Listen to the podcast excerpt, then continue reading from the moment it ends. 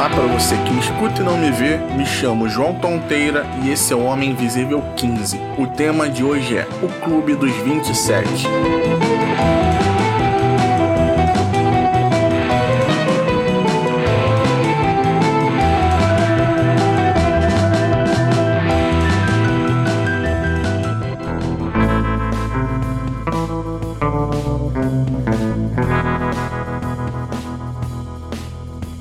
Clube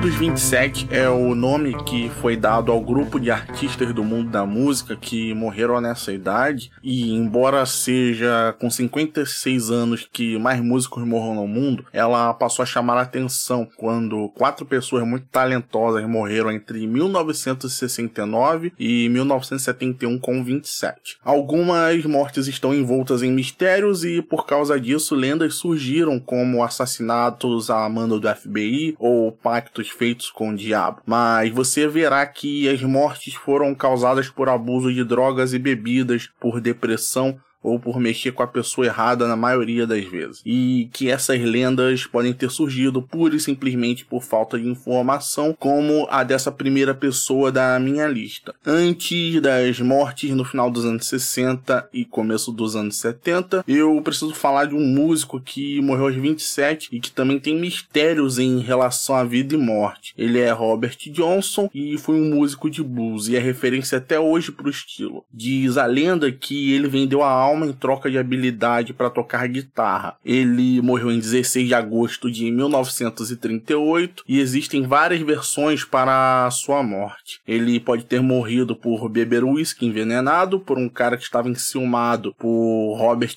flertar com sua namorada, pode ter morrido de sífilis ou pode ter tomado um tiro. E como o atestado de óbito está escrito no doctor, significa que a causa da morte vai ser sempre um mistério. E as pessoas continuarão a dizer dizer que o diabo veio cobrar a fatura. E temos a segunda pessoa da lista e que a morte voltou a ser investigada. Ele é Brian Jones, fundador dos Rolling Stones. Ele morreu em 3 de julho de 1969. Ele foi encontrado morto na piscina de sua mansão. A certidão de óbito diz que a morte foi acidental, mas na época ele consumia muita bebida alcoólica ingeria muita droga, e foi até por isso que ele foi expulso dos Rolling Stones na época, e isso pode ter sido levado em consideração, já que a polícia não quis investigar muito. Só que a autópsia revelou que não tinham narcóticos no corpo dele na hora da morte. Em 2009, um jornalista que investigou o caso por quatro anos entregou documentos à polícia em que, segundo algumas testemunhas, Brian Jones poderia ter sido assassinado por seu mestre de obra, Frank Thorogood. O caso está sendo revisado, mas sem uma data prevista para ser concluído, já que Frank, que era o principal suspeito, morreu em 1994. Essa versão de assassinato também é contestada e até o Keith Richards não acredita nela. E entrando na década de 70, vem a morte do cara que incendiava a guitarra e o público. Ele era Jimi Hendrix, eleito melhor guitarrista de todos os tempos e morreu em 18 de setembro de 1970. As circunstâncias da morte nunca foram totalmente explicadas, mas a mais conhecida é que ele se afogou no próprio vômito depois de tomar uma dose cavalar de remédio para dormir e vinho tinto. Existem teorias de que ele foi assassinado pelo próprio empresário, já que Jimmy tinha um seguro de vida de 2 milhões de dólares. Outra teoria é que Jimmy pode ter cometido suicídio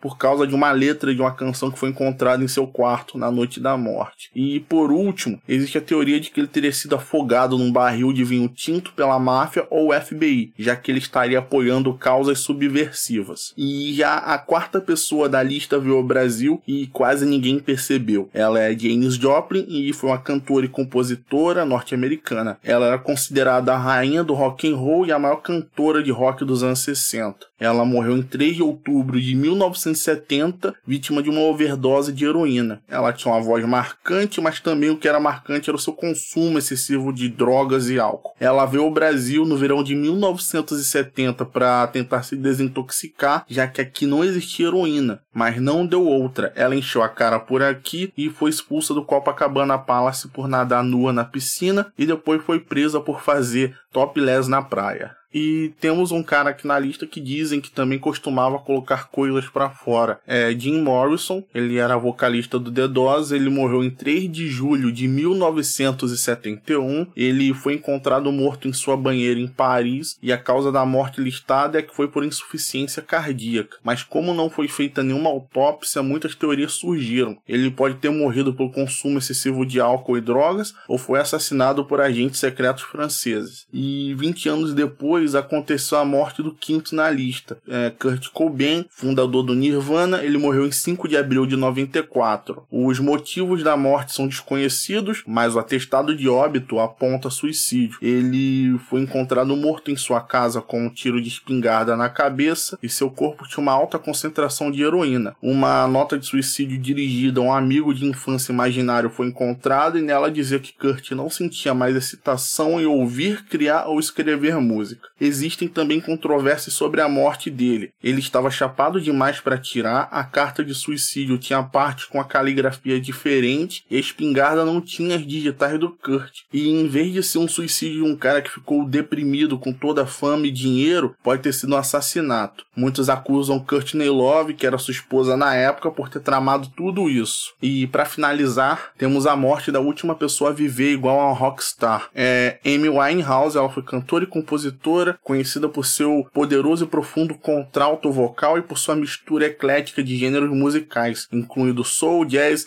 R&B e ritmos carimbenhos como o ska. Ela morreu em 23 de julho de 2011. Ela teve uma vida pessoal conturbada e autodestrutiva. Ela chamava atenção por seu incrível talento musical e por brigas com o marido de tudo que é mídia na Inglaterra, das revistas especializadas em música a tabloides de fofoca. A causa da morte foi acidental e decorreu de um consumo abusivo de álcool após um período de abstinência. Mas então, é mítico ver todos esses artistas mortos com a mesma idade, ler sobre teorias malucas, fazer piadas sobre sobreviver aos 27 e ver que eles viveram a mil num espaço de 4 ou 5 anos de carreira e não aguentaram os abusos que cometiam. Mas esse clube não é exclusivo para eles, existem pelo menos outras 48 pessoas que morreram nessa idade, só que são menos conhecidas pelo grande público.